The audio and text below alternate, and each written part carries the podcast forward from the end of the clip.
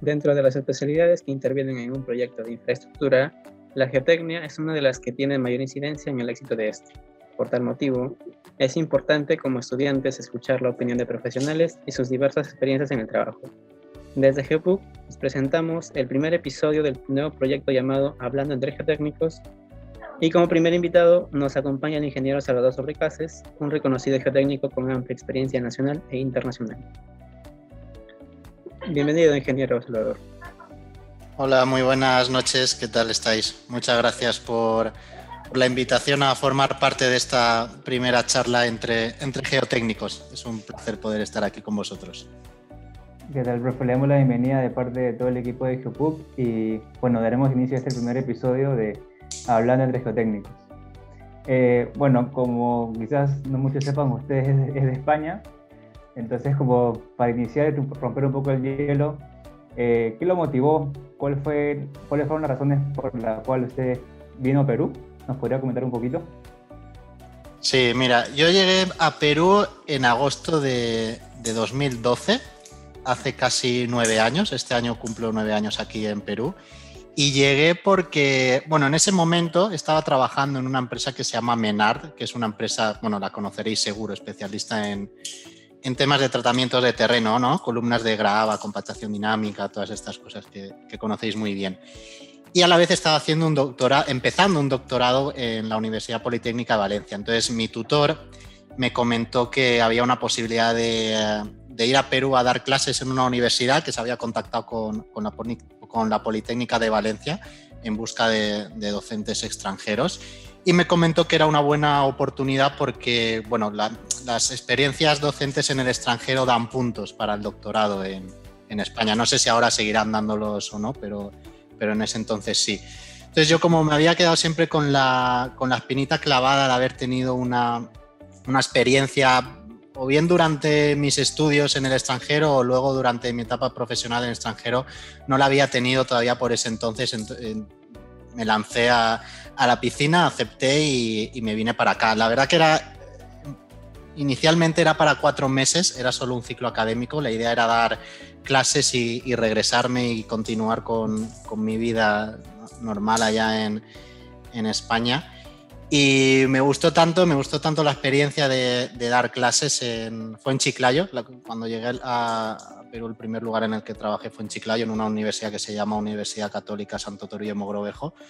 Me gustó mucho la experiencia, me gustó mucho el país, me gustó mucho la gente, entonces eh, como que me dieron la oportunidad de quedarme otros cuatro meses más, otro ciclo, además también de empezar a, lanzar un laboratorio de mecánica de suelos, implementarlo, ofrecer servicios afuera, no solo servicios académicos, entonces me gustó mucho la idea, además que empezaba también a pues, hacer mis trabajitos de consultoría por fuera, me gustó y me quedé otros cuatro meses más dando clases, luego otros cuatro hasta, pues hasta ahora, ¿no? Que han pasado casi nueve años. Entonces, para una experiencia que iba a ser de cuatro meses, pues se alargó un poco el tema. Luego, la verdad que ahí en Chiclayo estuve un año y medio, ¿no? Tres ciclos y luego me salió una oportunidad de trabajo ya en Lima de consultoría en ingeniería, en TIPSA, que es donde trabajaba antes, y la acepté.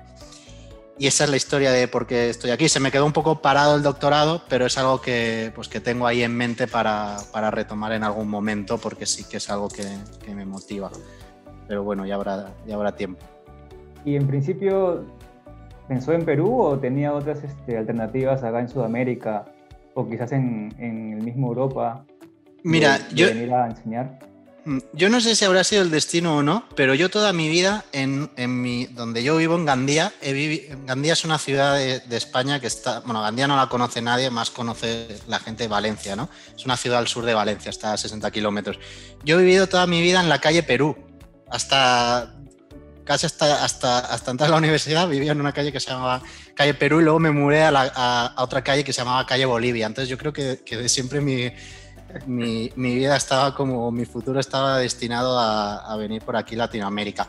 Pero, o sea, fuera de eso, eh, no tenía en mente ningún país ni nada, sí que Latinoamérica siempre me había llamado la atención, yo creo que por sus, por sus entornos naturales tan fascinantes que tiene y también porque al final el, el idioma es el mismo y esa barrera no tenerla es, es importante. Y yo al final no elegí Perú fue el país que me, que me, propuso mi tutor para poder venir aquí, mi tutor en aquel entonces de, de, doctorado con el cual todavía tengo mucho contacto.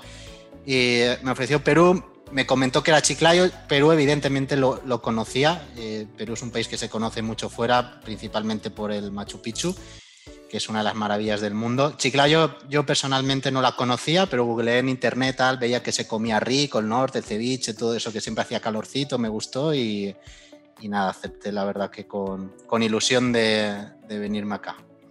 Claro, Chiclayo, departamento con playas, mayormente hay calor, como mencionan comer el ceviche, uno de los platos típicos acá en Perú.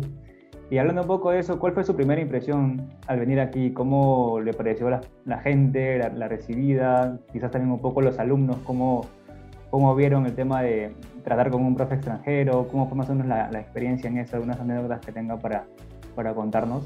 La verdad que, como comentaba antes, muy bonito. A mí me gustó mucho y me adapté muy bien desde el, desde el principio. ¿no? Yo al menos soy una persona que cuando va a un país o a un lugar que no, que no es el suyo, y yo lo abrazo como, como si fuera el mío, ¿no? Yo cuando llegué a Chiclayo al, toque me, me, acomodé con la gente, hice amigos. También es verdad que no llegué solo, llegué con un amigo mío de allá, éramos dos ingenieros españoles los que, los que íbamos, los que llegábamos a la universidad a, a, dictar clase y eso la verdad pues que facilita mucho las cosas, ¿no? O sea, no, no llegué solo del todo, pero sí los dos llegábamos a un país totalmente desconocido para, para ambos y la verdad que, que fue muy grato. Nos acomodamos rápido, nos adaptamos rápido porque al final, como comentaba, se come también, la gente es tan amable que, que, que llegas a Perú y la verdad es, es fácil enamorarte rápidamente de, de, este país, que es lo que, lo que me pasó a mí.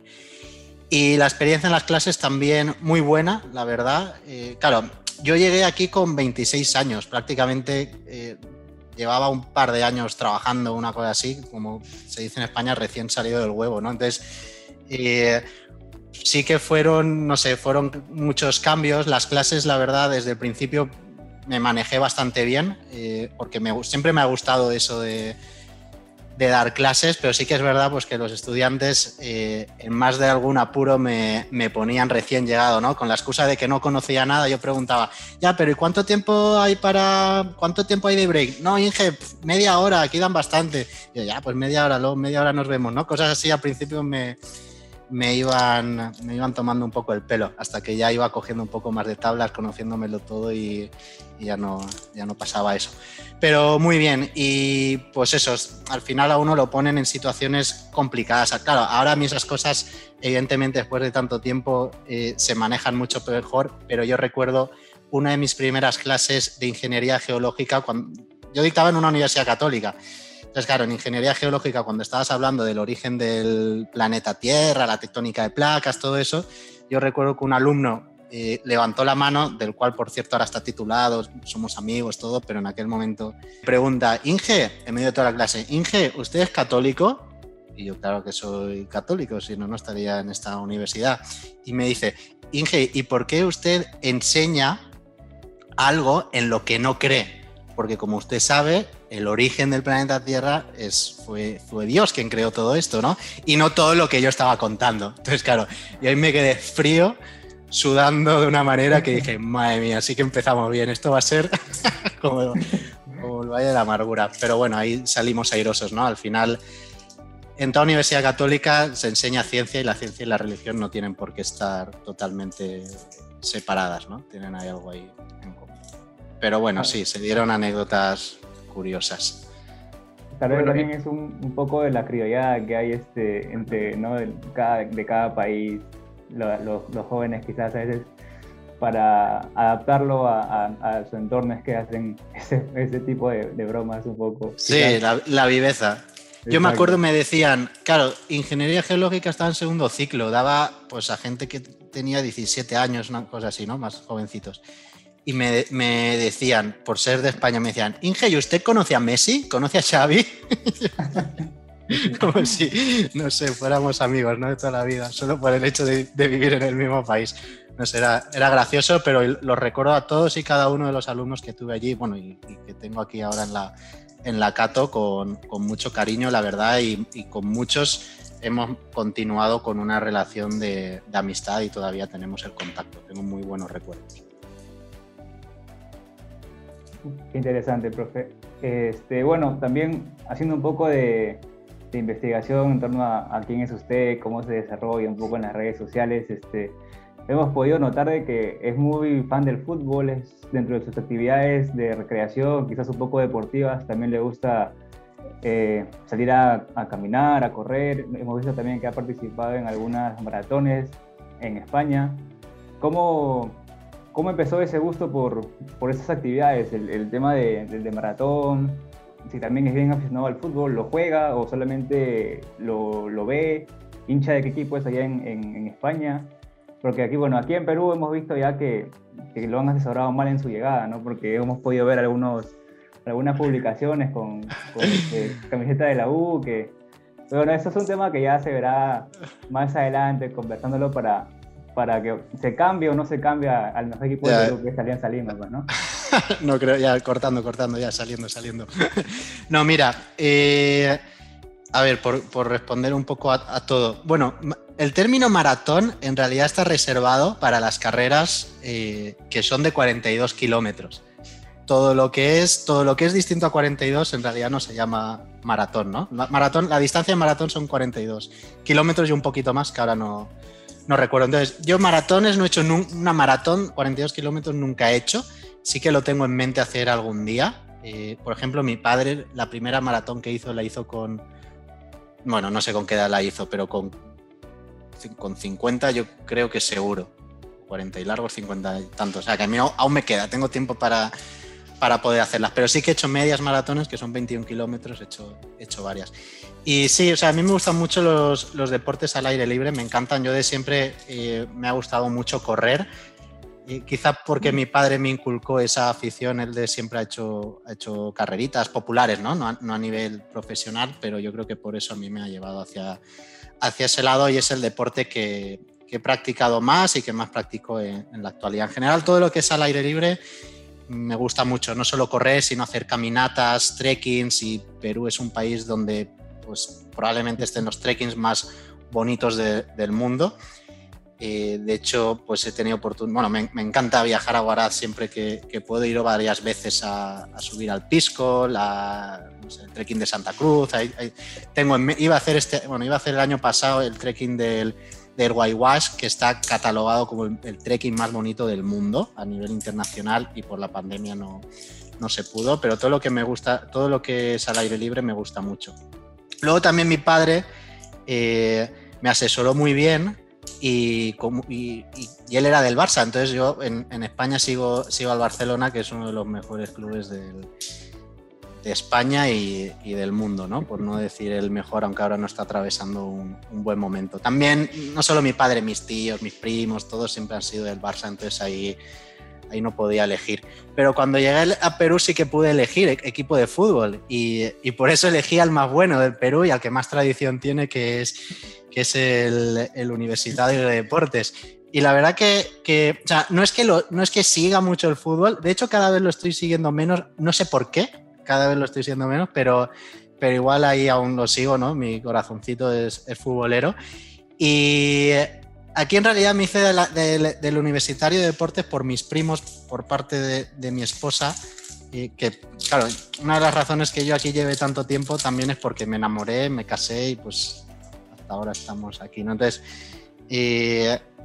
tengo unos primos que son del Universitario de Deportes, entonces me animaban a ir al estadio todos los fines de semana y con eso pues también hemos cogido afición al fútbol aquí.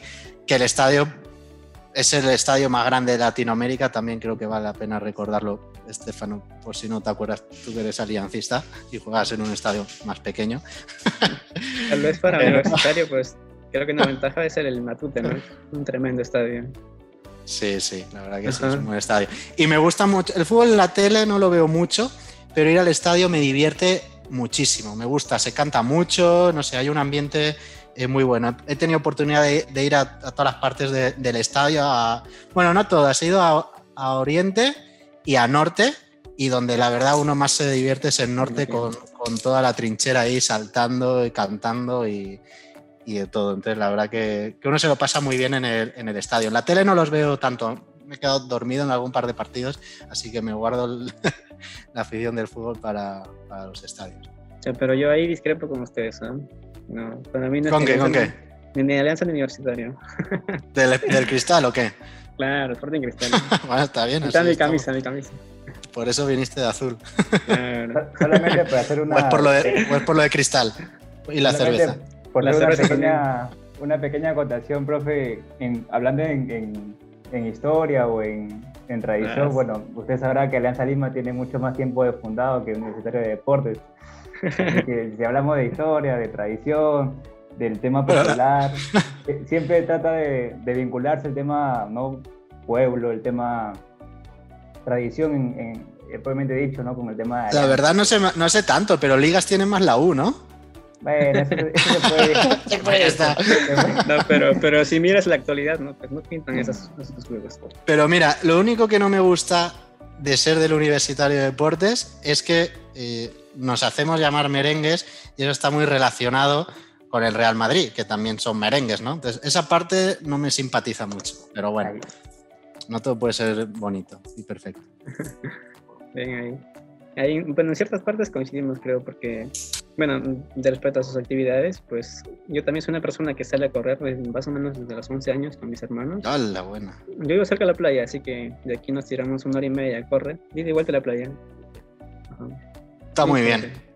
Sí, a mí me gusta porque es como que, no sé, yo cuando salgo a, a correr me hace desconectar un montón. O sea, puedo haber tenido un día horrible en el trabajo, o no sé, o yo qué sé, a nivel personal, laboral, lo que sea, y correr como que te desconecta, ¿no? Estás tú enfocado con, con, el camino, ya sea de asfalto, de tierra, por donde eliges correr, y vas ahí a tu aire y la verdad que viene muy bien anímicamente. Siempre, hay que, siempre he dicho que hay que, que hacer un balance adecuado entre, entre el deporte, el trabajo y los estudios, ¿no? O sea, una buena dosis de deporte diaria o semanal para, es, para desestresarse un poco de la carga también, ¿no? sirve mucho. Sí.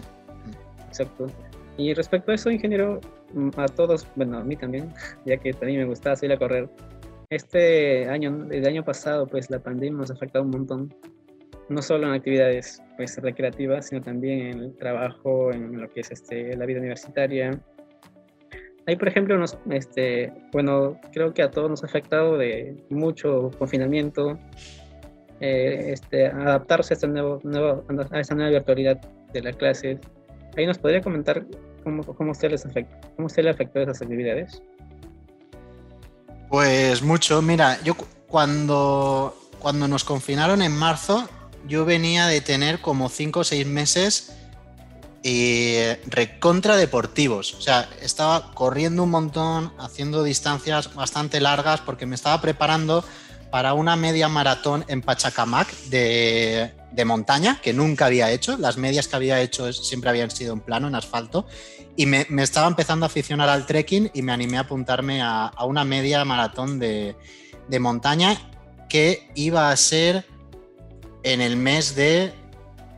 La verdad no recuerdo eso cuándo iba a ser. Si nos confinaron en marzo, eso sería junio, julio, por ahí, no, no recuerdo, sí, cuándo iba a ser esa media maratón. Y luego me apunté también eh, a un no sé qué nombre le dan. Eh, eh, era, era una carrera también, pero popular en, en Huaraz, que era subir, o sea, desde las lagunas de Yanganuco, subir a la laguna 69 y desde ahí te pasas al campamento base del Pisco y luego bajas a las lagunas de Yanganuco. Eran como treinta y tantos kilómetros que también me apunté, evidentemente no para hacerlos corriendo, pero sí corriandando, que, que digo yo, ¿no? Un ratito a, a pie y el otro corriendo.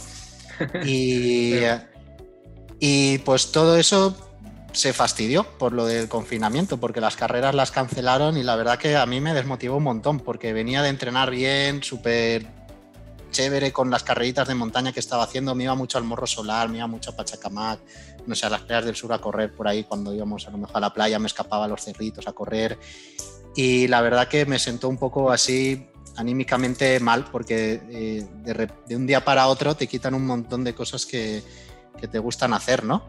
Pero bueno, ahí uno pues se las ingenia para continuar haciendo deporte y pues en casa con el sofá, con el agua, con, no sé, dando vueltas en círculos, pues haciendo rutinas de las aplicaciones estas de Nike, de Adidas, pues al final logras sacar adelante y, y quitarte un poco el, o desquitarte el tema este deportivo, ¿no? Y continuar con tu vida sana y, deportiva, valga, la, la, redundancia. Pero claro, al final también es verdad, al menos a mí, que me gusta mucho hacer deportes al aire libre, a mí lo divertido de entrenar en casa me, duró la verdad un mes. luego me cansó rápido y ya no, no, tenía motivación de entrenar en, en, casa. Así como mi mujer sí que es full full gimnasio en casa, le encanta y sigue todos los días súper disciplina, super disciplinada, o sea, imparable y está súper fuerte con el deporte que hace en casa. A mí me, cuesta entrenar aquí, entonces fue como un poco, no sé, te desanima. Pero bueno, eh, no había otra, ¿no? Porque no podía salir a la calle. Entonces, pues uno se las ingenia para poder estar en casa. Yo me acuerdo que abría las ventanas, tenemos aquí una terracita y iba pues, dando vueltas en círculos. Pues cosas así. Y luego cuando ya dejaron hacer deporte, pues ya recuperé un poco la, normalidad en ese sentido, pero todavía hoy no llego al, a los ritmos o, al nivel de deporte que hacía antes de, la pandemia, ¿no? Así que me, ha frenado un poco. Por ahí, estamos, por ahí estamos igual, Salvador, porque yo, bueno, yo acostumbraba a jugar fútbol cuatro veces por semana y ahora, bueno, el fútbol quizás está un poco más restringido que... Y no se puede fútbol ahora. Exacto, entonces ahora imagínate, ya ha pasado casi un año y pico de meses sin, sin poder jugar y, y, era una forma también de, una, estar en forma, ¿no? Otra también canalizar el estrés que uno a veces viene del tema de la universidad, tema trabajo, y juntarse con los, con los amigos, un poco chacotear, reírse, compartir, era lo que te recargaba un poco, te liberaba el estrés y, y a fin de cuentas este, te motivaba a seguir, ¿no? Y ahora con, con esto de, de, la pandemia que Dios mediante acabe pronto, se ha visto un poco frustrado, ¿no? Sí, la verdad que, que sí. Pero bueno, al final hay que, que ver el lado amable, si es que tiene un lado amable la pandemia, que todo son cosas horrorosas lo que están pasando, pero hay que tratar de, de ver el lado amable y, pues también el tema este de, del confinamiento pues trajo sus cosas buenas, ¿no? De pasar más tiempo en familia, no sé, uno se daba el tiempo para hacer cosas que antes con el, con el estrés del día a día no, no, tenía tiempo para hacer, descubrir nuevos hobbies, nuevas habilidades, aprender, no sé, nuevas cosas, cocinar, ¿no? Por ejemplo, entonces ha traído muchas cosas malas, sobre todo malas trajo la pandemia, pero también otras otras buenas, ¿no? Y hemos al final hemos tenido que ser resilientes y el que no lo ha sido se ha quedado atrás porque todo ha cambiado mucho y, todas estas cosas que estamos viendo ahora de la virtualidad han venido para, quedarse. O sea, seguro que no volvemos a, lo mismo que era antes de, la pandemia porque a nivel académico y también a nivel laboral, eh, pues yo creo que todos hemos visto que la virtualidad tiene muchas cosas buenas y que se puede implementar y quizá tener un modelo mixto tanto de, enseñanza como de, trabajo, ¿no? Ese punto es muy importante. Ahora que como mencionas, se proyecta hacer un mix entre ambos, ah, ¿qué valoración le podría dar al, ingeniero geotécnico de antes, donde quizás el trabajo era un poco más de campo, y al de ahora que quizás por las circunstancias pandémicas, vamos a llamarlo así, se ha visto la necesidad de quizás hacer todo el trabajo virtual, como menciona, o, bueno, desde casa, ¿no? Bueno, el, el, tema del geotécnico, claro, nuestro trabajo está muy ligado con el campo y esa parte, pues evidentemente va a tener que continuar, ¿no? Las campañas geotécnicas no se pueden hacer por Zoom, eso hay que hacerlo en terreno y esa parte tiene, tiene que, que continuar. Pero claro, al final el trabajo del ingeniero eh, hay gente que está en obra, hay gente que está en gabinete y hay gente que está en los dos lados, ¿no? Entonces yo creo que la gente que está en gabinete, yo por ejemplo, eh, mi trabajo principalmente es en gabinete, en oficina, eh, también tengo salidas a campo, pero son las que menos. Claro, a campo no salgo desde... Pues, bueno, durante la pandemia sí, sí que he tenido que visitar un par de obras, pero cositas muy puntuales, ¿no? Pero al menos lo que es el trabajo de gabinete sí que he visto que se puede llevar de manera virtual. De hecho, en el mundo en el que vivimos hoy, eh, yo al menos, por ejemplo, eh, trabajo en Perú, pero desde Perú he hecho proyectos para, no sé, para todos los lados de Latinoamérica y parte de, del otro lado del mundo. Hemos hecho proyectos para Emiratos Árabes, hemos hecho proyectos para, para España, para Chile, para Bolivia, no sé, Paraguay, en, Ecuador, en Colombia. al final, la tecnología hoy en día te permite eh, trabajar de manera deslocalizada, ¿no? No necesariamente tienes que hacer proyectos en el país en el que trabajas, ¿no? Que es lo más normal, pero la tecnología te permite poder trabajar para, para otras partes. Entonces, a veces se daba la situación, yo por ejemplo cuando trabajaba en oficina hacía proyectos para el extranjero, entonces al final lo mismo es, o muy parecido es trabajar en la oficina que trabajar desde tu casa, ¿no? Porque hoy en día hay herramientas que te permiten, pues como el Teams, como el Skype, como el Zoom, poder trabajar perfectamente. Es verdad que se pierde eh, algunas cosas, el tema de las coordinaciones a veces se, se vuelven más complejas, el revisar un plano cuesta más hacerlo desde el ordenador que allí en la oficina junto con tus compañeros. Es, eh, el lado humano se pierde mucho. Esas cosas sí que eh, se echan en falta, pero eh, el trabajo sí, el trabajo ha continuado, se ha seguido haciendo, los proyectos han seguido haciendo, han seguido realizándose y se han hecho bien, se han entregado a tiempo, con la calidad de siempre y la verdad que el tema de haber trabajado desde casa no ha sido ningún impedimento. Es verdad que se pierde un poco como en todo, ¿no? ¿no? todo es perfecto, tiene su lado bueno y su lado malo.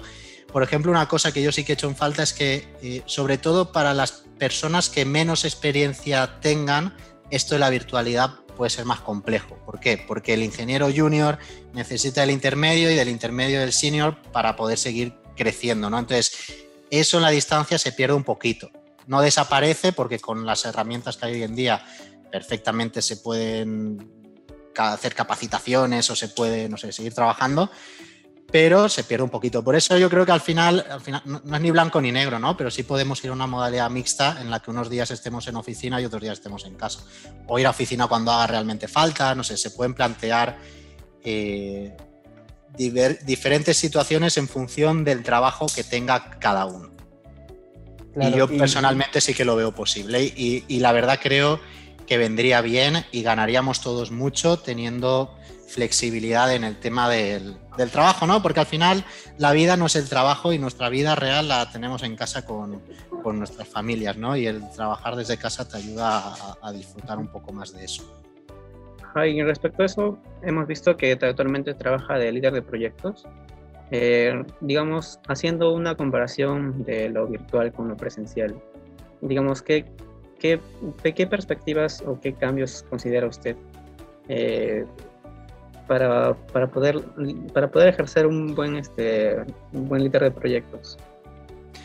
Mira, yo la verdad, eh, con el trabajo, como comento, ¿no? el trabajo que hacemos en gabinete, los proyectos se hacen en la oficina, Distinto es ir a campo porque evidentemente los trabajos, o sea, los puestos que requieren de campo, la gente va, a campo y eso virtual no se puede hacer, ¿no? Pero los proyectos cuando se hacen en oficina, yo como comentaba, la experiencia que estamos teniendo es buenísima de, poder llevar los proyectos de manera virtual.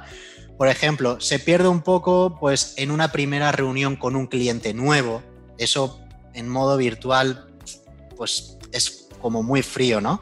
siempre es bueno tener un contacto con el cliente cercano en el que le puedas mirar a los ojos, no se le puedas gastar, no solo hablar de trabajo, sino preguntarle por sus, no sé, intereses futbolísticos o de lo que sea, ¿no? Que te apetezca hablar con él para, para romper el hielo. Entonces, esas cositas se, pierden y a la hora de, pues de, no sé, de negociar un contrato o de hacer una presentación de un proyecto, esas cosas, la verdad que, que de manera presencial se gana mucho y son mejor. Pero en el día a día la mayor parte de las actividades que hacemos de manera virtual se pueden llevar muy bien y las estamos llevando muy bien porque al final todos estamos, por ejemplo, nosotros en el trabajo utilizamos una herramienta que se llama Teams, que es de Microsoft, y es que está ahí toda la gente de la empresa. ¿Quieres algo? Pum, le llamas, te contesta, hablas, puedes compartir pantalla, tienes pizarras para pintar.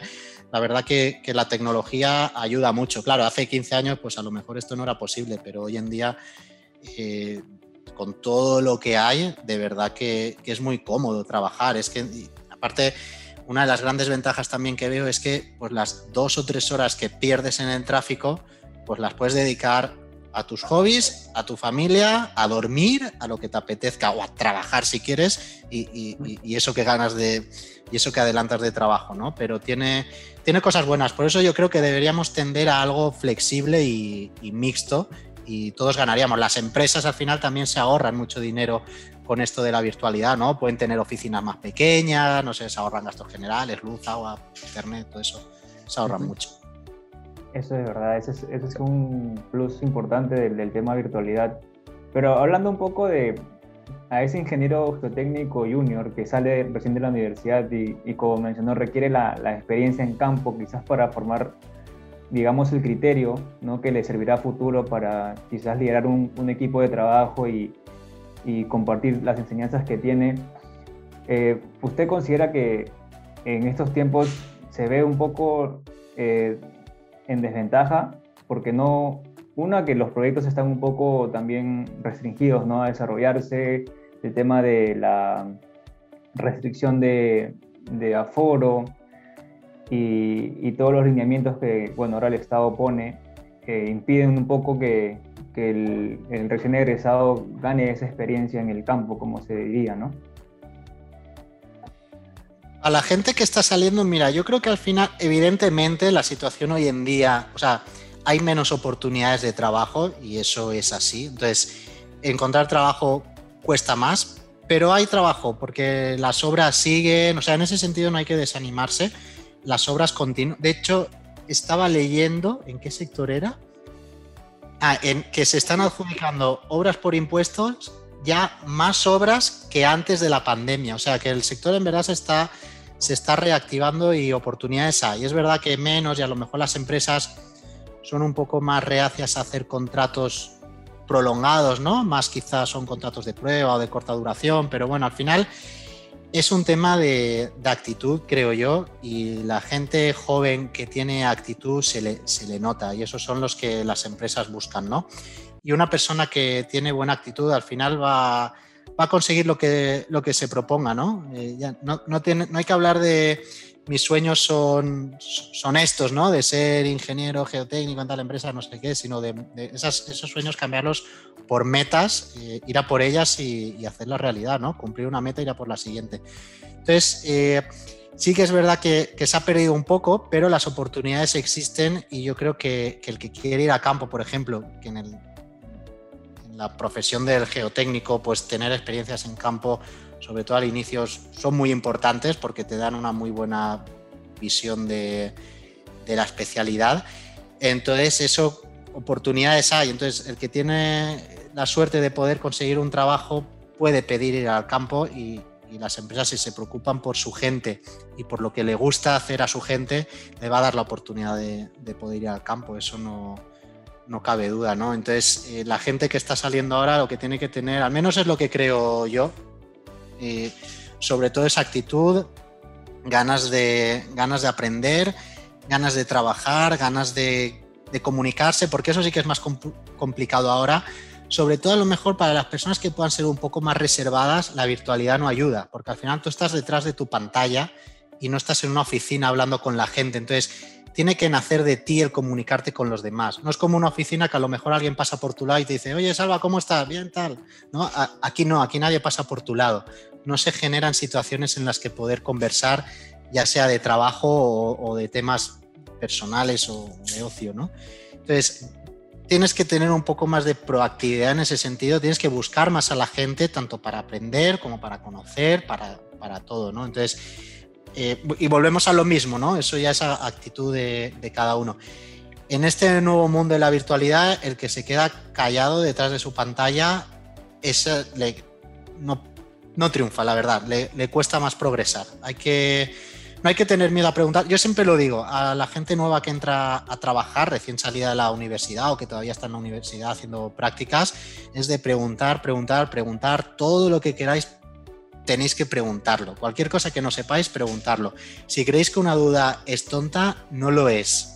Cualquier duda es válida para ser preguntada y poder aprender de, esa duda que uno tiene. Porque igual todos preguntamos, nadie lo sabe todo y el que se cree que lo sepa todo pues está equivocado. ¿no? Al final todos tenemos que aprender y todos tenemos que preguntar lo, que no sepamos. ¿no? Entonces, eh, eso hoy en día cuesta un poquito más, ¿no? porque al final hay una barrera muy fuerte que es la pantalla del, ordenador. Y eso pues hay que aprender a manejarlo. genial. Eh, sí, le agradece los tips. los tips que nos sirven mucho a los estudiantes. Eh, otra cosita, digamos, para complementar la, charla, bueno, la, conversación.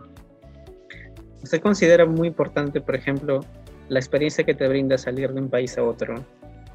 Es, digamos, es bastante eh, enriquecedora en lo que es experiencia y uno como estudiante, bueno, de pregrado o tal vez de posgrado, eh, en su caso fue, me parecía de posgrado, ¿verdad? Entonces, digamos, ¿qué hubiese pasado si usted le hubiese, dado la oportunidad de, salir de su país, pero en pregrado. Usted este, tal vez lo hubiese tomado, pero digamos, hubiese tenido las mismas expectativas y hubiese escogido Perú. Sí, o sea, bueno, elegir país no, probablemente, si hubiera sido durante el pregrado, probablemente hubiera sido un país de Europa porque es donde más facilidades de becas hay para estudiantes de pregrado. Eh, pero independientemente del país que uno escoja, que creo que es lo de menos, el tener una experiencia en el extranjero yo creo que es súper importante. Yo lo recomiendo a todo el mundo y lo puedo decir después de, pues de, tener una experiencia de nueve, años en, el extranjero. En mi caso ha sido súper enriquecedor a nivel personal y a nivel profesional. No sé cómo hubiera sido mi vida si no, hubiera venido a Perú, no, lo sé porque no, ha pasado. Seguramente que también hubiera sido muy buena como, como la que estoy teniendo, teniendo ahora, pero sí que es verdad que el venir aquí me ha abierto un montón la mente, el conocer otra cultura, otra forma de trabajar, el relacionarme mucho con, pues, con la gente de, aquí de Perú, porque yo cuando llegué, cuando llegas a un país nuevo puedes hacer dos cosas, o, o seguir moviéndote mucho con la gente de tu país de origen, ¿no? Yo al llegar a Perú podría haber seguido teniendo mis amigos de España, mi, mi círculo súper españolizado y todo, pero sin embargo decidí pues eh, sumergirme en la cultura local, eh, hacer amigos de aquí y conocer el país, conocerlo bien y conocer bien a, las personas y las formas de trabajo y todo, ¿no? Entonces, en mi caso fue súper enriquecedor, he aprendido un, montón de todos vosotros, del, país, de la forma que se trabaja aquí. He tenido oportunidad de trabajar en proyectos que seguramente en España no hubiera tenido la suerte de poder trabajar porque allí estábamos entrando bueno, ya estábamos inmersos en un proceso de crisis muy profundo en el que los ingenieros civiles, pues eh, muchos tuvieron que salir, los que se quedaron, pocos tenían suerte de trabajar en grandes obras porque las grandes obras se separaron. Entonces, eh, desde ese lado aquí he disfrutado un montón porque aquí he podido hacer proyectos, no sé, de aeropuertos, de metro, de, no sé, de, presas, de, de carreteras súper complicadas, de, no sé, de polideportivos, ¿no? Un montón de... Ahora estoy participando en proyectos de, minería con, con los clientes mineros más grandes del mundo. No sé, la, verdad que ha sido súper súper gratificante, súper enriquecedor y yo lo recomiendo porque te abre, te abre la mente, te abre mucho la mente y te ayuda a, a ver muchas cosas y a entender muchas cosas, ¿no? Que si no sales quizás cuesta un poco más, más verlas. Profe, y haciendo referencia a eso que menciona de que es importante ganar esas habilidades para la, comunicarse, ¿no? que al fin y al cabo son habilidades blandas que, que quizás se valoren un poco más que las habilidades no técnicas que quizás se puedan aprender con mayor facilidad. Eh, ¿Considera usted importante que, que los alumnos de, de las universidades eh, participen en voluntariados, en espacios de investigación donde se difunda información no solo geotécnica, ¿no? sino quizás en otras áreas de, la ingeniería civil, para un poco mejorar o, desarrollar ese tipo de habilidades blandas que quizás en un futuro profesional nos, nos a servir, ¿no? Sí, desde luego que sí, las habilidades blandas son súper importantes porque al final eh, son las que te permiten llevar tu trabajo de una mejor manera, ¿no? Y, llevar la relación con, las personas. Eh, comentaba que sí por eso, ¿no? Porque al final ese tipo de habilidades son las que te ayudan a desenvolverte en el trabajo y, a poder progresar de, una mejor manera, ¿no? El comunicarte con, las personas, saber trabajar en equipo, todo ese tipo de, de skills son, son importantes trabajar. Entonces, eh, en el momento en que trabajéis, cuanto más trabajéis en espacios de investigación o, en la asociación que tenéis en GeoPUC, creando proyectos y desarrollando proyectos de este tipo que os da la oportunidad de, primero de, hacer el proyecto y diseñar el proyecto eh, entre vosotros y luego la oportunidad de hablar con otras personas, ¿no? Por ejemplo, hoy estar hablando entre nosotros, ¿no? Ya gente de externa a GeoPUC, aunque, aunque muy vinculada a ella como, como es mi caso. Entonces, todo eso es súper positivo. De cualquier experiencia se, se, aprende, cualquier trabajo es muy digno y, y cualquier oportunidad que tengáis, tengáis de trabajar y de participar en proyectos no solo geotécnicos, la verdad que os va a venir muy bien. Esto que hacéis con GeoPUC es una, es una maravilla y es algo súper valioso que tenéis para vosotros de forma individual y, personal por todo lo que, lo que aprendéis, pero para, también para todas las toda la comunidad y todos los que estamos afuera que podemos disfrutar de todo lo que hacéis. La verdad que es algo de lo que tenéis que estar muy orgullosos y tiene un valor enorme todo, todo lo que hacéis. Entonces yo os animo a que sigáis adelante con, con eso, para beneficio de los que estamos quizás un poco más afuera, pero también para beneficio vuestro todo lo que os permite aprender, ¿no? Y como comento, ya no solo geotecnia, sino todo lo que tengáis oportunidad de poder aprenderlo es, bienvenido. Listo. Muchas gracias por sus recomendaciones, señor. Y gracias por brindarnos este, la oportunidad de conocerlo más y que el público también lo conozca. Em, este, le estaríamos invitando tal vez para las próximas, este, lo vamos a hacer como episodios, así que vamos a invitarlo tal vez para, la, para próximas y les invitamos a todo el público que, asist, que esté atento a las siguientes publicaciones porque tenemos un invitado de Brasil, que es este, el ingeniero Ortigao, tal vez lo conozca. ¿Cómo se llama? Ortigao. No, Alberto no Ortigao. Pero, pero escucharé el podcast. ahí. esperemos, ahí esperemos comentarios y por así las recomendaciones. Bueno, gracias a todos por este, escuchar este podcast. Este, estén atentos a las siguientes publicaciones. Y eso es todo por parte de este episodio de Muchas gracias. Gracias a todos. Chao, chao.